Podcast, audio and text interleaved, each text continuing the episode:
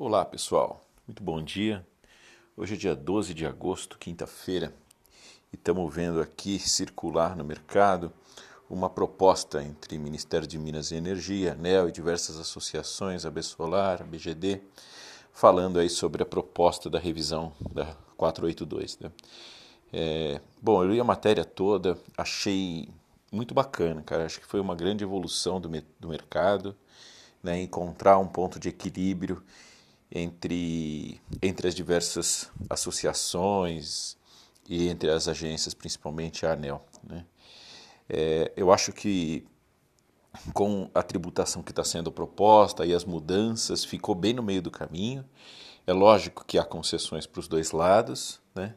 mas eu acho que com isso é, fica muito bom para o Brasil, sabe? Para nós brasileiros, para que a gente tenha segurança jurídica de como é que se comporta agora o mercado, como é que são as regras, como é que são as leis e no formato de lei.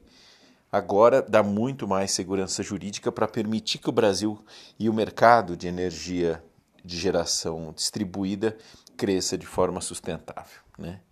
Então acho que essa é a primeira opinião minha. Eu, eu parabenizo as associações, principalmente a Solar e a BGD, que capitanearam aí essa negociação é, não desmerecendo as demais associações.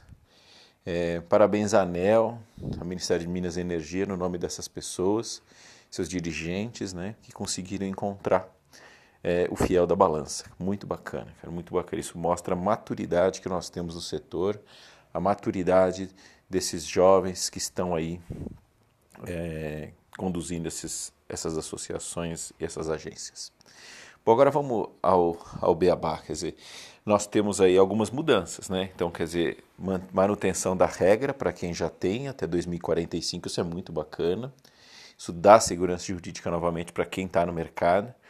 Então, a partir da publicação da resolução, da lei, na verdade, né, da aprovação, teria mais um ano aí para se fazer novos projetos e esses projetos estariam dentro da regra atual, com manutenção até 2045. O que significaria é que não pagaria TUS de fio B, basicamente.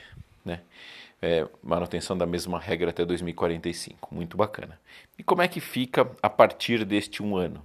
Bom, a partir deste um ano, a gente teria é, o pagamento da parcela fio B, basicamente.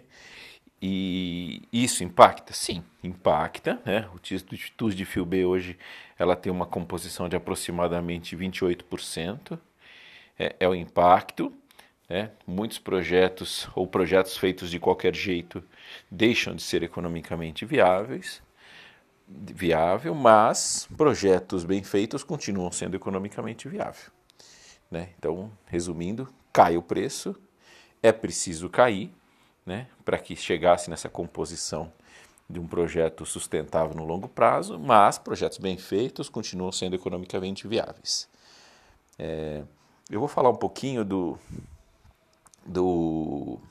dos detalhes disso numa outra, no outro podcast, porque senão esse podcast vai ficar muito longo, tá?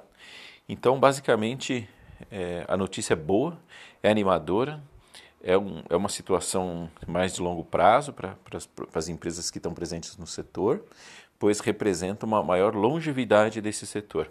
O crescimento da energia solar, o crescimento do biogás, né? E por aí vai. Parabéns aos envolvidos e vamos em frente.